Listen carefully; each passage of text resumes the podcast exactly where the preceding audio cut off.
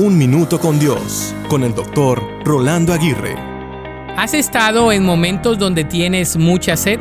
Usualmente son esos momentos donde el calor y la humedad se unen para producir una sed impresionante e indescriptible. Una persona sedienta es aquella que tiene mucha necesidad de hidratación. En repetidas ocasiones, dicha sed se sacia solo al tomar agua, pero en otras ocasiones parece ser insaciable.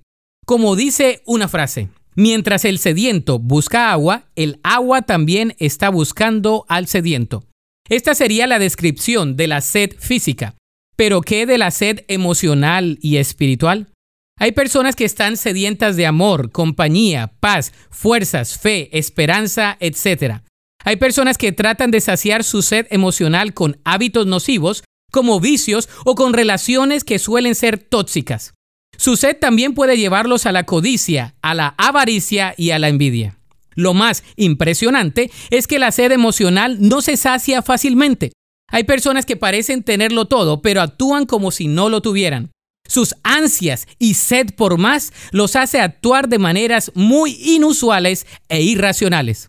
La palabra de Dios se refiere una y otra vez a un tipo de sed y esta es la sed espiritual.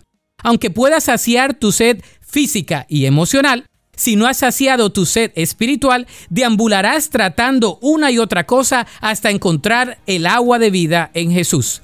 La Biblia dice en Juan 7, 37 y 38, Si alguno tiene sed, venga a mí y beba.